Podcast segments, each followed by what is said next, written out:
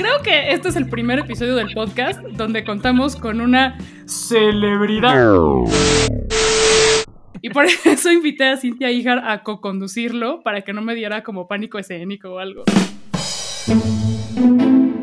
En un enlace internacional desde Ciudad de México hasta Los Ángeles, California. Aquí presentes. Va a llegar un no sé por qué hueles a sangre. Este pedo de escuchar a nuestro ministro. Estamos. Rita. Y que fuera una mujer era ¡Wow! Esto es Macho en Rehabilitación. O bueno, macho, macha, mache, machx. Lo escribimos con X porque todas las personas, independientemente de nuestro género, tenemos mucho que aprender y desaprender. Y también porque nos gusta hacer enojar a los detractores del lenguaje incluyente. con plaqueta.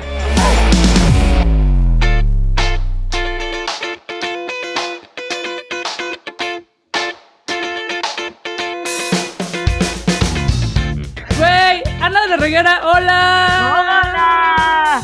¡Hola! Eh, Güey, qué chingón, estoy súper emocionada. Cintia está muy emocionada. Me gusta que le robo la palabra. porque- Hace unas semanas que salió la serie de Ana.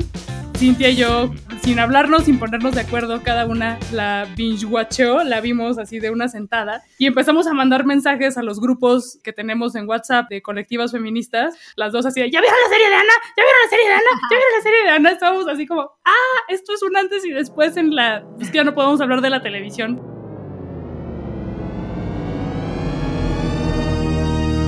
La pantalla chica. ¿Qué tal? Y, y pues nada, como que estamos muy felices de poder platicar contigo.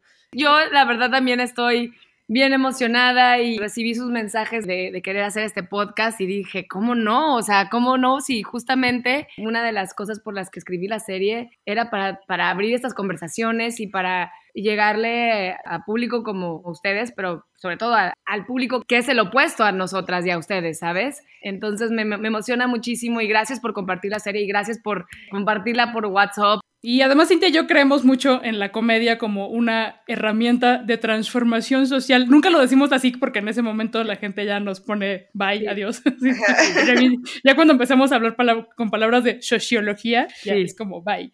Pero pues es una herramienta que usamos en nuestro activismo eh, constantemente. Muy bonito de ver la serie, ¿no? O sea, que te acerca como a temas en los que las feministas estamos así como súper emocionadas, súper trabajando, y de pronto es como verlo de una mirada fresca, sin el aleccionamiento, sin el panfleto, y eso fue, o sea, como, güey, esto es lo que necesitábamos, porque de pronto a lo mejor ves series que te empoderan y te emocionan, pero son series que se hicieron en Estados Unidos o en Inglaterra, entonces ver esta serie y ver las callecitas de la Condesa, de la Roma, es como, o ver la cañita, es como, ay, sí, o sea, de aquí soy. Fue muy a propósito el hecho de hacer que, de escribir personajes que ningún personaje juzgaba al otro o se juzgaba al mismo o tenía conflicto con lo que estaba haciendo, ¿sabes? Era más bien un, un personaje que es Ana, que se está descubriendo, pero en ese camino se está divirtiendo y se está dando cuenta que el abrirse a nuevas experiencias y atreverse a hacer cosas que por lo general la sociedad dice que están mal, hace que ella se conozca más y hace que su universo crezca, me explico, tanto dentro de ella misma como afuera. Y, y por eso me interesaba a mí mostrar personajes así para que cuando la audiencia la viera, eh, no se sintiera mal, porque de pronto ves estas series donde sí se habla del feminismo o del lesbianismo o de las drogas, pero muchas veces los personajes tienen conflicto con eso, tienen sentimiento de culpa o la familia les hace todo un problema y es de, no, o sea, no, mm, no pasa absolutamente nada, cada quien tiene el derecho a, a vivir lo que tiene que vivir y a querer descubrir lo que ellos quieran descubrir. Pues sí, justo le, le contaba a Cintia que la primera vez que supe de la serie estaba en la cañita y Ali nos contó que acababas de estar ahí grabando la serie. Y yo pensé, pues eh, seguramente es un drama como la serie de Luis Miguel.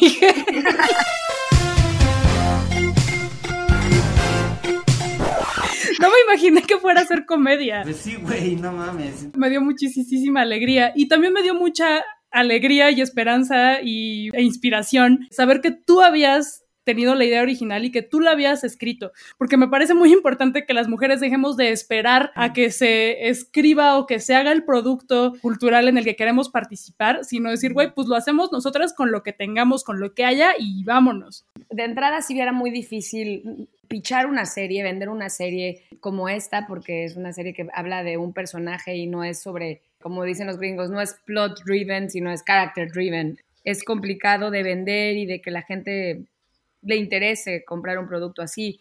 Pero también em, para mí era complicado explicarle a todo el mundo que no era, iba a ser una bioserie como la de Luis Miguel o como de Lupita D'Alessio, como de, no sé, José José. de Juanga. No, porque además, de hecho, desde cuando, me acuerdo que cuando se anunció la serie, veía de pronto unos tweets que decían, ¿y qué ha hecho Ana de la Deguera para que a mí me interese ver una serie de ella? O tú, o, gente me decía así como de, sí, pues me caes bien y, te admiro, pero pues no eres Sor Juana Inés de la Cruz, o sea, yo porque quisiera ver una bioserie tuya. cosas. Y era muy complicado porque yo decía, ¿cómo puedo vender y cómo puedo hacer que la gente se dé la oportunidad de verla? Porque yo sé que van a entrar muchísimos pensando que eso, que es un dramón o que va a estar de hueva o que qué egocentrista soy de hacerme mi propia serie. Pues sí fue complicado y por eso me tardé tantos años en poder convencer a la gente que la hiciera. Claro, que también es este estándar súper alto que siempre nos ponen a las mujeres, ¿no? O sea, como mm. cualquier vato puede decir, hola, hoy me caí y es como, wow, no, qué poeta. Así. qué gran filósofo de la vida. Y nosotras queremos hacer comentarios sobre, que es creo que lo, lo, más bonito de la serie, que haces comentarios sobre la estructura social, o sea, sobre cómo, pues sí, o sea, me gustan estas cosas y estas cosas no están mal, no son las cosas en sí mismas el conflicto, sino cómo estructuralmente se nos ha puesto a las mujeres en un lugar y para que eso lo pensemos como un conflicto, ¿no? Y entonces, o sea, se me hace súper chido que llega el momento en el que tenemos que dejar de esperar que otros hagan ese comentario sobre nuestra vida y empezar a comentarlo nosotras, porque esos espacios justo creo que abren la posibilidad para que otras digamos, claro que puedo escribir sobre mi vida porque es tan válido como que cualquier otra persona lo haga. Sí, además, cuando empecé a escribir Ana, pues fue hace siete años y yo estaba viendo justamente la serie que me inspiró para escribir Ana era Louis, de este comediante Louis C.K. Hoy cancelado. Cancelado, yo sé que después tiene este Me Too, ¿no? Pero, pero bueno, esto fue hace siete años, entonces yo pues era fan de su trabajo y él tenía una serie que se llamaba Louis y que hablaba de pues, mucho de su vida, era inspirado en su vida. Pues todas estas comedias como Curb Your Enthusiasm o hasta Seinfeld o después Master of None, todas estas comedias a mí me inspiraban, pero todavía no había ni, prácticamente ni una de, de mujeres. Anteriormente estaba como el Mary Taylor Moore Show, hace muchísimos años. Y ya después, en los últimos años, pues, salieron todos estos nuevos shows, como ustedes dicen, en Estados Unidos, en Inglaterra, ¿no? Como Fleabag o como Insecure, o, este, pero pues ya Joana llevaba escribiéndola también un montón de años antes. Y, sí, o sea, aquí en México mm, para latinos no me abrían la puerta, o sea, no les interesaba hasta que de pronto, cuando empieza a salir todo esto allá afuera y, se empiezan a dar cuenta que funciona, entonces el último año, este, ya cuando vendí la serie, se peleaban por mi serie porque yo llevaba con esa serie bajo el brazo durante mucho tiempo sin hacerme caso, ¿sabes? Este, y de pronto es de que necesitamos una serie ah, de mujer, que lo haya escrito una mujer y contenido femenino, porque se dieron cuenta que, que, la, que, que había ese público y había una necesidad enorme ¿no? para una serie así. Wow, y tú así de... Oh, bueno, no estaba preparada, pero aquí traigo mis guiones. aquí está. Oye, oye, ¿cuándo te diste cuenta de que tu vida y tú como personaje daban para una serie fácil? Pues fue justamente que era el tener esa adolescencia tardía que estaba viviendo porque viví un rompimiento con mi mamá, donde pues mi mamá este, tiene, pues es una, es una mujer que, que, muy inusual, es una mamá muy inusual porque es una ex reina de belleza y tiene una escuela de superación personal y de maquillaje. O sea, de entrada mi familia es muy inusual, ¿no? Porque tengo una mamá así y tengo una hermana como Ali, que es justamente lo opuesto y yo crecí en medio de ellas dos. Entonces era como este rompimiento con ella y, y esta adolescencia tardía, junto con un mal momento en mi carrera donde las cosas no me estaban saliendo como yo quería, donde las cosas, como ustedes dijeron, este, no había esos personajes eh, interesantes que yo quería hacer, yo, me seguían llegando el, el, mismo perfil de personaje. Y la tercera fue que, como en el primer episodio de la serie, había un personaje que ese me dolió perderlo, por eso me dolió tanto. En la serie le pusimos que era Morticia para hacerlo fácil, pero era un personaje en una mm. serie de comedia de una chava justamente súper aguerrida, una artista que era bisexual y, yo dije, güey, finalmente un personaje donde yo siento que además lo puedo hacer muy bien y, yo pensaba que esa, ese personaje iba a cambiar mi carrera.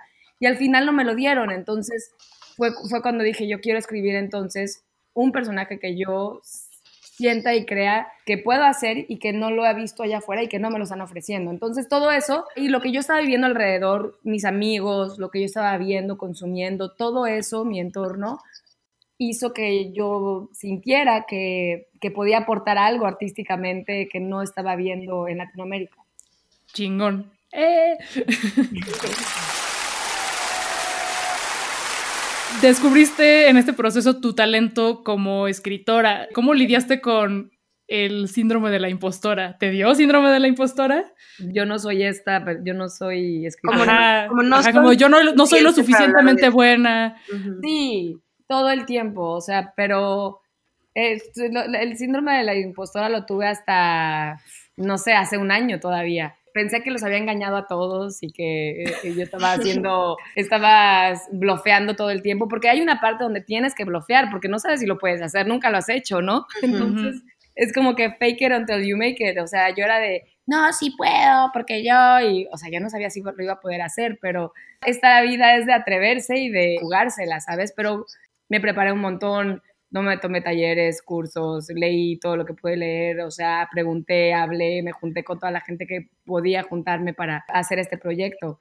Claro que el escribir es muy complicado, sobre todo cuando nunca has escrito nada, cuando no eres escritora. Si a los escritores les cuesta trabajo, ¿sabes? Este, esa página en blanco, pues imagínate a alguien que nunca lo ha hecho. Y más como les contaba que yo soy la reina del procrastination, pues es peor, porque era como de, bueno, mañana lo escribo y pasado, y así se te va yendo el tiempo también pero me ponía muchas trampas. Pagaba clases para tener que ir y escribir, o sea, hacía tener deadlines que yo misma pagaba para que me tuviera que ir a hacer, hacer la tarea y entregarla. Si no, no lo hubiera hecho, ¿eh? sí, te este tienes que ir poniendo trampitas, ¿no? Para cumplir. Así es, es lo que me hice, me puse trampas todo el tiempo. Mi hermana, que mi hermana pues, es, una gran escritora, porque además de que compositora, escritora también, ella desde que leyó mi primer borrador me dijo, er, escribes muy bien, hermana, o sea, confía en ti.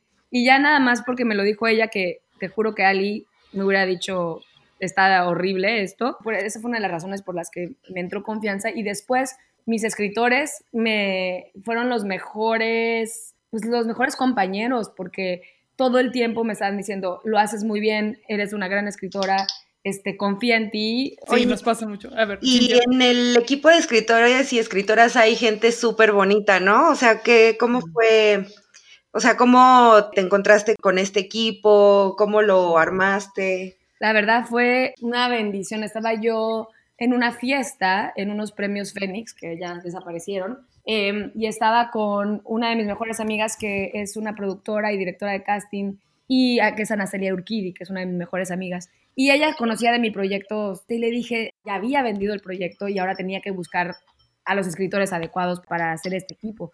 Entonces estoy en la fiesta y en eso llega Feru, Fernanda Iyarte, y saluda a Ana Celia, mi amiga, y ya se saluda, me, la presenta mucho gusto y se va y se voltea a Ana Celia y me dice, estábamos hablando de hecho, de eso, de hecho, y me dice, esa niña, y yo, es en serio, me dijo, te voy a pasar su teléfono, escríbele mañana, me dijo, ella es la indicada para hacer tu show. Y yo, pues ok, y entonces le llamé al otro día a Feru, hablé con ella, me junté con ella en un café, hablamos, este, y a los cinco minutos yo sabía que, quería trabajar con ella.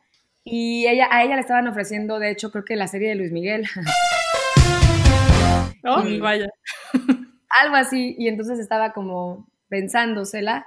Y al otro día me dijo, ¿sabes qué? Quiero hacer una serie como la tuya. O sea, tengo ganas de, de, escribir algo como lo tuyo, aunque sea más riesgoso que escribir la segunda temporada de Luis Miguel y seguramente le iban a pagar mejor. Y entró a mi equipo y me dijo, quiero traer a Anaí López, que es con otra escritora con la que siempre trabajo. Este, eso me dijo Fernanda y le dije, sí, la conocí, igual hicimos clic. Y nosotras tres fuimos, ellas dos eran las jefas escritoras, nosotras hicimos el desarrollo de toda la serie, de escena por escena, de principio a fin. Y ya después, ya de toda la serie desarrollada, trajimos a dos escritores más, a, a Marcelo Tobar y a Alejandra Olvera. Ellas hicieron como un concurso, pidieron ellas escenas a varios escritores amigos de ellas y yo las leí sin saber los nombres, o sea, yo las leí, eran como anónimas y, fueron las escenas que más me gustaron y así fue como se, se conformó el, equipo de los últimos dos escritores. Y fue, es el mejor equipo que tengo, o sea, de verdad, los adoro. Yo soy la más fan de ser su amiga y me siento como que pertenezco ahora a un grupo y que soy súper cool porque soy parte de, de ellos, ¿sabes? Entonces fue muy bonito. Yo, yo, al principio estaba muy rejega a, soltar, pues sí, a darles esa confianza, pero no, la serie nunca hubiera sido lo que es si, si no estuvieran ellos. No, y se nota, y fue algo en lo que nos fijamos inmediatamente, o sea, supusimos al ver el primer capítulo que había sido escrito por mujeres, porque mm. estamos hartas de que nuestras historias sean narradas por vatos y que hagan una interpretación de lo que creen que es nuestra vida. Y así ha sido durante años y años y años, y que es parte del problema de querer encajar en un estereotipo, en una serie de estereotipos que aparte son, han sido creados por vatos heterosexuales. Y es como, no. Entonces se nota, e, es muy, e, sigue siendo desgraciadamente fresco e innovador este tipo de equipos de casi puras morras. Yo quería también tener directoras mujeres, pero por tiempos y por presupuestos nada más podíamos tener un director al final. Y Carlos Carrera y yo siempre hemos trabajado juntos. Yo necesitaba un director que conociera mi sentido del humor. Y Carlos me conoce desde hace 10 años. Entonces, no tenía que yo explicarle a alguien nuevo cómo soy, ¿sabes? Entonces, por eso él era la persona indicada. Pero este, tenía yo a dos directoras ya pues, anotadísimas para, para, dirigir los episodios, pero no se pudo por cuestiones de tiempo y presupuesto. O sea, siento que está ahí también un poco la visión de Marcelo, así súper lindo, súper sensible, y también un poco en los personajes masculinos se nota que, que hay como esta dulzura, como esas cosas que generalmente no se exploran en, en los personajes masculinos. De las pocas cosas que las mujeres tenemos a favor, es que una mujer, a una mujer sí se le permite estar con una chica y después con un chico y no pasa nada y la, la sociedad de cierta manera lo, lo, permite, pero un hombre, si está con un chico y después quiere tener una novia, después uno, o sea, no hay manera, o sea, es puto, es puto y, y no hay más, ¿no? No se les permite a los hombres tener esa sensibilidad y esa apertura y ese decir, me gustan las chavas y los chavos, ¿no? Si tengo un chavo que me dice, sí, una vez estuve con un hombre y, y me encantan las mujeres, yo, si me lo dice, si fuera como, digo, papacito o algo así, donde lo tienen esa sensibilidad sin pedos y sin problemas, se me haría mucho más varonil y masculino y se me, se me, haría mucho más atractivo un hombre así que un hombre que me diga, yo nunca en la vida, o no, o sea, se me, eso se me hace súper macho y súper este, eh, tradicional, o sea, me encantan esos hombres, o sea, me, me atrae un hombre mucho más sensible y conectado con su lado femenino, se me hace mucho más atractivo y sensual que uno que nunca se atreva a conectar por ahí. Sí, es algo que nos encanta de la serie, que se hable de bisexualidad, tanto en hombres como en mujeres, sin mm. grandes disclaimers. Es que es bisexual porque está traumado o algo le pasó de chiquita. Qué chingón que ya llegamos a este punto donde un personaje puede ser bisexual y que puede ser también poliamorose sin tener que dar toda una explicación y como que una carta moralizante, sino de que es y ya, güey. Qué, qué chingón que logramos que se les olvide que es bisexual y que es poliamoroso, porque si tú le, si tú le dices a una chava normal, común y corriente, ¿no? Que tu chavo o el que te gusta es bisexual, dirían no. Pero sin querer les metimos ahí el inception de no pasa nada, ¿sabes? Otra cosa que nos encanta es que Ana se la pase fumando mota, sí, como no.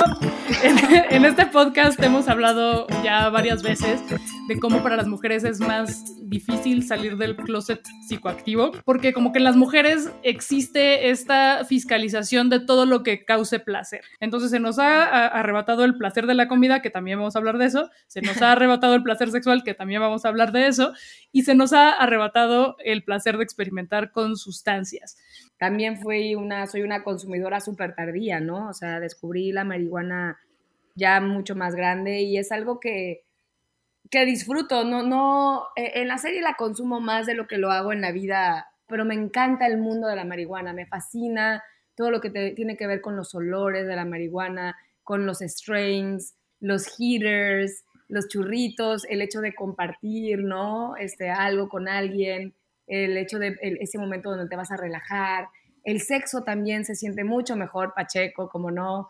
Y por eso no me gusta hacerlo tampoco tanto y todos los días, porque me gusta esperar esos momentos como de premio, de, ay, hoy es viernes, ahora sí me voy a preparar. Me encanta eso, porque además es humor Pacheco, sí. que, creo que conecta con todo mundo, pero particularmente con quienes alguna vez hemos experimentado con la marihuana. Y antes de que entraras, también Cintia y yo estábamos hablando de cómo disfrutas la comida en la serie. Es increíble, es increíble. Yo le escribí a Feru y le dije que era de las cosas que más me habían eh, como hecho sentir paz interior y a la vez como poder, porque es como, claro, las mujeres comemos, ¿en qué momento nos quitaron el derecho de comer en la pantalla, no? Entonces ver como esta, este disfrute de la comida que tienes en, en la pantalla y cómo hay reacciones, comentarios, es también como súper, súper honesto. Sí, y como a algunas personas les sigue pareciendo grotesco ver a una mujer comer, comer, güey, así, así algo, lo que necesitas para subsistir.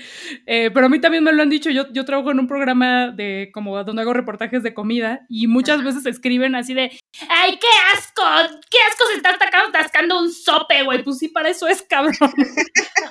eso nunca lo hice consciente, o sea, pues yo así soy. Entonces yo escribía de, pues ahora me estoy comiendo un pambazo y ahora un chimpachole y ahora una gorda, porque es parte de mi vida. O sea, toda mi familia, la verdad, prácticamente casi todos tienen sobrepeso, son un poco llenitos o gorditos.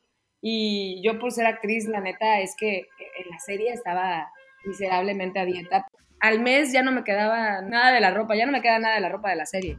Porque me encanta comer, porque vivo para, me fascina viajar y todo lo hago alrededor de, de, conocer la cultura culinaria y de probar y, los recuerdos que te da la, comida también, ¿no? Cómo te conectas con la comida. Pues estaba yo escribiendo lo que hago en la vida normal, pero no pensé que llamara tanto la atención. Sí, como que fue un posicionamiento político por accidente, ¿no? Pues eso por accidente, pero pues, me llama mucho la atención que les guste, pero también yo creo que me lo comía con, mucha, con mucho antojo porque era lo único rico que probaba porque estaba, pues estaba en una dieta muy estricta, ¿no? Ay, qué feo, Ana, no, ya no rompiste el corazón. ya sé, güey, o sea, cada vez que probaba así un pan vaso, yo de, ay, qué rico, güey, pues, me estoy comiendo un elote por fin, o sea, pero no, pero ya terminé a las siete semanas después, ya regresé a mi vida normal. Ay, no. o sea, como, ay, no, no. Pues es que como que siempre para nosotras nos dediquemos a lo que nos dediquemos, siempre está se espera de nosotras que siempre estemos a dieta, ¿no? Y que cada vez que comes algo hagas un disclaimer de, bueno, eh, pero voy, hoy voy a pecar, como si la comida tuviera una carga moral, ¿no? Y voy a romper la dieta, oh, cielos. Voy a romper mi dieta, ya estarás contento. Sí, pero qué feo que, que, exista esta exigencia, ¿no? De tienes que estar flaca. No, o sea, yo acabo de trabajar y se acabó la dieta, pero pues si voy a estar en cámara, como te ves un poco más, pues entonces sí, sí, sí me gusta hacer ese sacrificio, ¿no? Porque pues entonces ya me vería 10 kilos más, más de lo que estoy y, y pues no estoy así en la vida pues real. Mejor ahorrarte esa confrontación, ¿no? Con la, X. la neta es que está de hueva esta conversación, pero estaba yo muy contenta comiéndome mis pambazos y mis elotes y todo lo que como cada vez que voy a México también. O sea, lo primero que hago es voy y voy al superama de la Condesa a comerme dos elotes y voy a la esquina. O sea, son las cosas que hago llegando al DF, siempre. Otra cosa que se siente muy natural es que la damita diga groserías. Que siento, siempre siento que en las series, cuando quieren ser muy, muy realistas, eh, siempre dicen carajo y nunca nadie en la vida real dice carajo, ¿no? Pero es como, oh, carajo. y aquí no, pues güey, pues como hablamos, ¿no? Que yo creo que yo más que nada quería ser fiel a como soy yo en la intimidad, en mi vida real, porque pues tienes que también tenerle un respeto al público, ¿no? Y tienes que presentarte de una manera y te arreglas y te bañas y te vistes. Y no es porque lo haga a, fuerza, me encanta todo ese proceso porque me gusta mucho tener el contacto con la gente y agradezco mucho que me quieran entrevistar y me gusta que el público me vea. O sea, todo eso no tengo ningún conflicto. Pero en mi vida íntima, en mi vida a solas, como y digo groserías y no me baño y amanezco con, sin maquillaje y, realmente quería ser fiel a, a, lo que soy porque la serie se llama Ana, ¿no? No, no iba a poner otro personaje que no soy yo. Sí, pero una vez más es importante mostrar esa parte que normalmente no se ve y se oculta y que tienes que cubrir con un montón de como disfraces. Sobre todo de las protagonistas, porque otros personajes sí lo hacen, pero como que los protagonistas no, ¿no? O sea, siempre tienes como que ser otro personaje secundario o el de la amiga, que es la, es la, la amiga es la grosera, la amiga es la lesbiana, la amiga es la que se porta mal y la protagonista no, ¿no? Un poco. Y bueno, también nos gustaría hablar de cómo haces hincapié en la agencia sexual de las mujeres y en lo importante que es el placer, porque amo, amo, amo que, se denuncie lo mal que cogen los vatos bugas. no, porque en otras series así como que ves esta, la cogición de serie de tele o de película y es como de, no mames, no se le está pasando chido, evidentemente, esta pobre morra, güey. Y como no hay educación sexual en las escuelas, pues es de lo que aprendimos y ahí estamos años y años batallando con estas cogiciones bien chafas. Bueno, yo soy como buga en rehabilitación, no, o sea, o sea, me pasó justo, me gustó muchísimo que cuando conoce a, su choc, ¿no? O sea, porque eso me pasó a mí.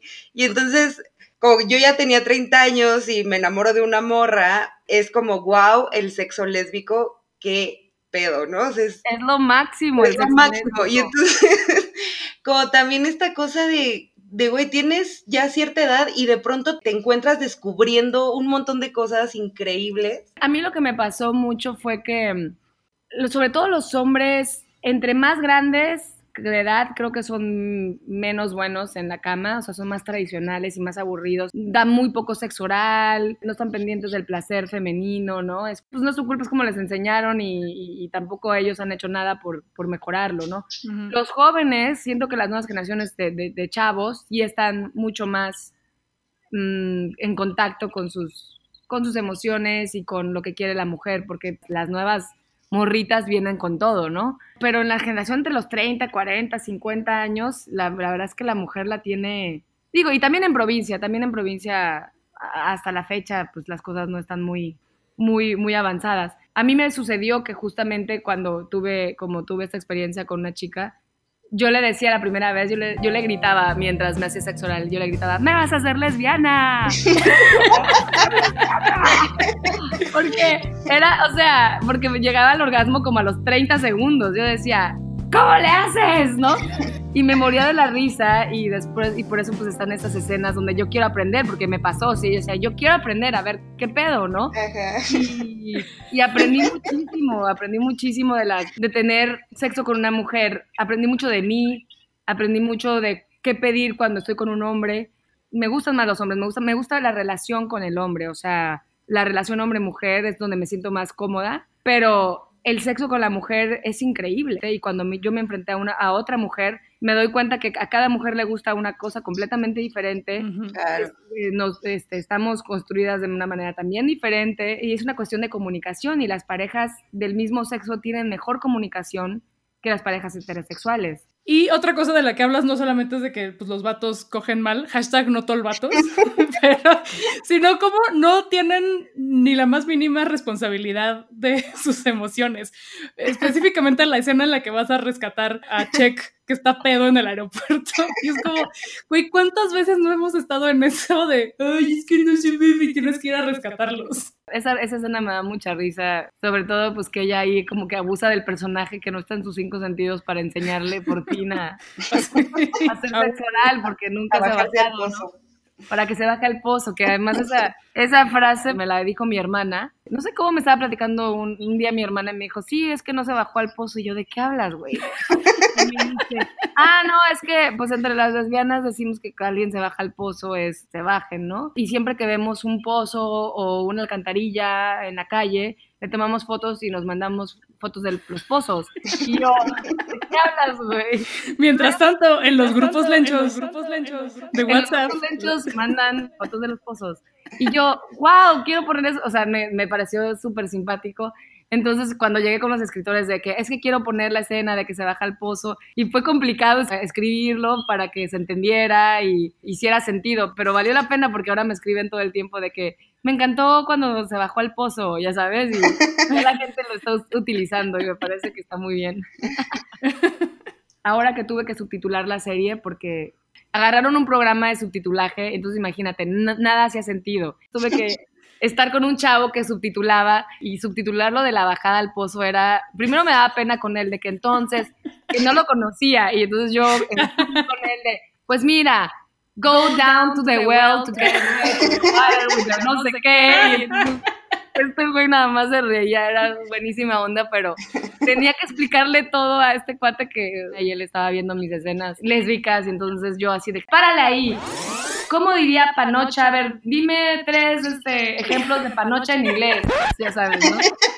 how do you say, you know, like panocha? How do you say panocha? Como crush, como, ¿cómo le decimos?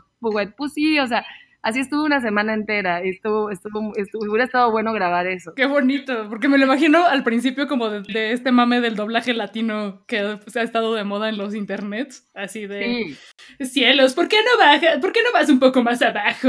No, ¿Sabes lo que me gusta? En la parte del pozo decía mi hermana, no confío en nadie que sea heterosexual, decía mi hermana, o sea, en lugar de nadie que no se baje al pozo. Y yo, no, ponen eso, te lo juro. no, o sea, le cambia todo. Todo, todo. O sea, ya el personaje es, otra, serie, sí. Es otra serie. Entonces, es heterofóbico. Ajá. en, la cañita nos va a negar el servicio a las bugas. Ajá. Entonces yo así histérica le mandé el screenshot a todo Amazon y pantalla y como diciéndole, ¿cómo se les ocurre? Y yo me puse histérica una semana. Qué bueno, no, este, qué bueno, güey. Pues es que no mames, si uno no se pone histérica, luego pasan estas mamadas y la que queda mal es una. Exactamente. Pero ya, ya se compuso todo, afortunadamente. Otra escena que me recordó muchísimo a mí misma viviendo también como una adolescencia eterna es que cuando un ligue te intimida, o sea, cuando Chuck se pone a hablar como de teoría súper elevada feminista y es de verga y te pones a notar, eso a mí me pasa todavía todo el tiempo, güey y me encanta esa honestidad, ¿no? De, güey, pues sí, como que no, hay cosas que nunca superamos y que siguen, siguen ocurriendo. Yo soy la clásica que me hago como la que sé un chorro y ya no, ya me vale. Ahora ya digo como, no sé quién es, de qué me estás hablando, pero siempre hay un momento en tu vida que quieres quedar bien y que cuando estás con alguien que te encanta, quieres que sepas, no sé, la quieres hacer creer cosas que no eres, ¿no? Sí. o sea, cuando te estás preguntando si ya te paras como lesbiana, porque a mí me pasó, o sea, con mi primera novia que iba un día en el metrobús y me iba viendo así como en el vidrio de la puerta y dije, ¿ya me veré lesbiana? O sea, la gente ya me verá y dirá, esa es una lesbiana. como, claro que te lo preguntas, o sea, como que es algo pues que te está pasando adentro que es como, wow, ¿qué es esto? Y de pronto es como, a ver, pero ¿cómo, cómo se está proyectando esto hacia afuera, no? Te das cuenta, bueno, te, te, empiezas a dar cuenta eh, cuando yo empecé a tener como igual esta adolescencia tardía y empecé a tener esta apertura y empecé a explorar otras cosas. Sí, sí cambió muchas cosas de mi manera de, decirme, de sentarme, de expresarme, porque lo haces con más libertad, ¿sabes? Entonces no estás derechita y con las piernas cerraditas y, tratando de sumir la panza y parar la pompa y, ¿sabes? Como esta cuestión del agradarle a los demás y de ser esta mujer y, ponerte la ropa pegada para mostrarte el cuerpo y digo, todo eso yo lo crecí haciendo y lo hacía y, además me gustaba, o sea, yo así de, ¿sabes? Como lo utilizaba, era un poder que utilizas también. Pero después ya era como de que qué hueva, o sea, yo, a mí qué me importa, ¿por qué quiero estar enseñando las pompas y por qué quiero que me las estén viendo? Y entonces yo creo que por eso, no sé, esa es mi teoría que las lesbianas pues caminan así, porque, les, porque no están pensando en eso y les vale, ya sabes. Y empiezas a ser pues, un ser humano normal, creo yo. empiezas a ser un mamífero. un mamífero, Empiezas a ser como un animal, así, en dos patas, ¿no? No, pero empiezas a, relajarte, pues. A mí me pasó una cosa muy interesante en un curso, en uno de los cursos que de hecho tomé, de los talleres que tomé para la serie, con una mujer increíble aquí en Estados Unidos que se llama Joan Sheckle. En sus talleres tallerió Little Miss Sunshine y Transparent y Beginners y un montón de series. Y ella, me, ella decía que cuando quieres conectar con una emoción, que saques el estómago, o sea, que de verdad lo, de como que lo dejes ir. Y a mí me pasó algo muy fuerte que yo ahora como actriz, cada vez que quiero llegar a una emoción, literal, saco el estómago como si fuera un vato y conecto luego, luego con las emociones, porque ella cuenta que desde antes con los corsés, que la mujer siempre está con esta restricción y este, como, que nos aprietan y nos ahorcando, me explico, todo el tiempo, los zapatos, la ropa. Y entonces fue muy interesante para mí esa sensación que nunca me había permitido eh, experimentar, ¿sabes? Y ahora lo hago muy consciente cuando quiero conectar con una emoción, literal. Ah, este, abro las piernas y me siento como hombre, ya sabes. Así de, y me dejo como, dejo ir, hago ese ejercicio y es interesante. Confirmen ahí en casitas si están sacando la panza también. Oré la panocha. Conecten con, con el universo. Oye, no, ya para ir cerrando, a ver, ya hablamos de cómo desafiaste el tabú de la mota, el tabú de la comida, el tabú de las groserías, el tabú de la sexualidad, pero falta el tabú más grande que es meterse con la familia.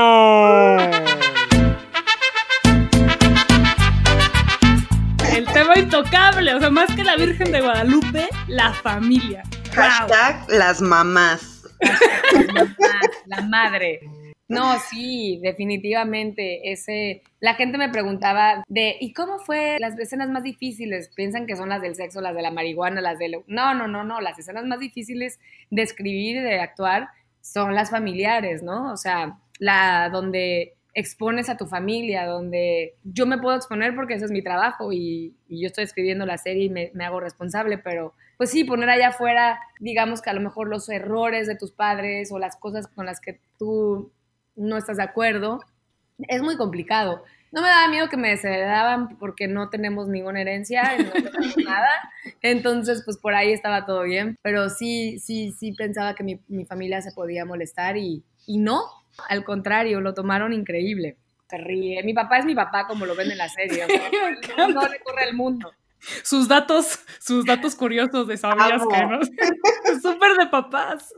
Súper de papá. Y él me dijo, yo no soy así, porque fíjate que la última vez, y ahí me, o sea, los, los voice notes de mi papá son como de cuatro minutos. Me ha dado pena decirle, papá, hay como una regla de que los voice notes no tienen que durar más de un minuto, pero los voice notes de mi papá son, son eternos. Es como de, órale, me pongo a cocinar, ya sabes, me pongo a lavar los platos mientras escucho sus voice notes, porque porque son lentísimos. Como podcasts. Como, son como un podcast, tal cual. Que también es algo muy de provincia, que hace rato dijiste tú y que nos acordamos que en este podcast tenemos la sección Chilangos horribles. Sí. Con su jingle, Chilangos horribles. ¿Y qué, cómo es la sección? Pues cada vez que hay un comentario así como de, no, pues es que en provincia no sé qué cosa. Chilangos horribles. y ya. Le contaba a Cintia que eh, creo que tú fuiste la primera celebridad que alguna vez entrevisté hace como 200 años, cuando Capadocia. Y yo estaba súper bebé, yo no entendía nada, le tenía pánico a todo. Y me acuerdo que llegué contigo y te dije, bueno, tú como chilanga, pues cómo disfrutas la ciudad y tú soy de Veracruz. Y yo, vale, verga. Pero fuiste muy buena. Pero yo hice un chilangos horribles. Fue mi primer chilangos horribles. Asumir que todo mundo es chilango. no, es, es, muy chistoso porque uno. Y uno se pone súper nervioso. Pero siempre yo. Pero cuando yo decía. Yo decía, a ver, acuérdate que cuando a, mí me entrevistan, en mi vida me pasa por la cabeza pensar que el, el, que me está entrevistando está nervioso o que o juzgarlo o que es tonto o que por qué, sabes como que nunca estoy pensando en eso, lo único que estoy pensando es güey, qué chido que me quiere entrevistar y qué, qué padre que, que, voy a salir en su programa y, y, entonces eso me tranquilizaba. Entonces, como que ahora que me dicen de, de ay, este, estaba súper nerviosa o la, la, digo, qué cagado, porque uno también está nervioso y también uno está nervioso porque no sabe si le gustó la serie o no, qué te van a decir, si estoy contestando bien. Uno nada más está pensando si no estás contestando pendejadas, ¿no? Y el entrevistador está pensando si no está preguntando pendejadas. O sea, es lo mismo de los dos lados. parte de la chamba de los famosos es dar entrevistas, o sea, es parte del trabajo. Entonces, cuando lo hacen de mala gana y te mamonean y te dan, te contestan con monosílabos, digo, se entiende porque son humanos, pero muchas veces es porque eh, no están asumiendo esa parte de su responsabilidad y nunca es tu culpa como reportere, a menos que vayas a la conferencia de Gatel, no es cierto. a mí realmente cuando me puedo poner un poco, nunca me pongo muy mamona, pero cuando soy un poco de hueva es cuando no, han, no tienen idea de lo que están hablando, es como, esto va a ser un suplicio, ya sabes, porque tienen 15 minutos de aburrimiento total. Entonces, como estás aburrido porque esa persona, o por ejemplo, me antes ahí no vio la serie, no sabe de qué se trata, no sabe, no, quiere que le haga toda su chamba, es muy aburrido. Sí. Entonces es como de, ¿de qué se trata? O sea, y Ana, y es de, oh, puta madre. ¿A qué te dedicas, Ana? Me, sigue pasando de, ¿cómo ¿Y si te llamas Ana? Oh. Pues como en la conferencia de Gatel. ¿Le ha metido a México, secretario? Que no es congruente con sus cifras. Uy. Eh, que los prim bueno, a ver, permítame. A ver, cuénteme esa. Tal cual. Pero tú, espléndida como Gatel, así de, mira, es muy pertinente tu pregunta, te voy a explicar. No, no sé, habría que ver sus argumentos sobre lo que, a lo que se refiere. Usted iba a mencionar algunos números, me parece. A ver, quizás ahí nos podemos dar cuenta de a qué se refiere el respetado doctor José Narro. Sí, si te agarran de buen humor y con ganas de hablar, pues igual te lo chutas y les explicas y, y les haces su trabajo. Pero si te agarran como en 15 entrevistas y hay una a la mitad donde dices, ¿es en serio que tengo que, este, es, sí, es, sí, es un trabajo, sí te pueden agarrar en cinco minutos de, dar una entrevista de hueva, ya sabes. Permítame. No se inhiba. O si quiere, mientras tomamos otra pregunta, mientras lo analiza, y ahorita nos platica. Bueno, espero que esta entrevista no haya estado tan de hueva. Igualmente, espero por mí, porque también es de pronto como que uno va agarrando ritmo y al principio no sabes como, hey, contesté medio raro y esto estuvo de hueva y después la conversación se vuelve interesante y rica. estuvo súper chida, yo digo. Increíble. Amamos, la serie. Estamos súper, súper emocionadas con que estés haciéndola y queremos que te vaya súper chingón. Sí. Muchas gracias. Muchas gracias por apoyarla y muchas gracias por, por, hablar conmigo y por, y por el cariño de, hacia la serie. De verdad, muchas gracias. Pues gracias a Cintia que me apoyó en la co-conducción de este podcast. Gracias, gracias a Ana. Y por favor vean esta serie. Y si les parece grotesca, si se escandalizan, si... O sea, se vale que no les guste, claro. Pero si les incomoda, deberían preguntarse por qué. Gracias por escuchar. Nos vemos pronto. Gracias. Fin, ya, le voy a picar a Stop Recording.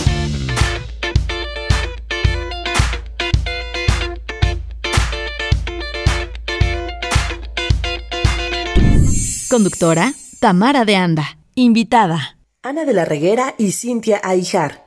Productor, José Luis Nava. Esto fue una producción de Máquina 501 para el mundo. De nada, mundo. Productor ejecutivo, Manny Mirabete.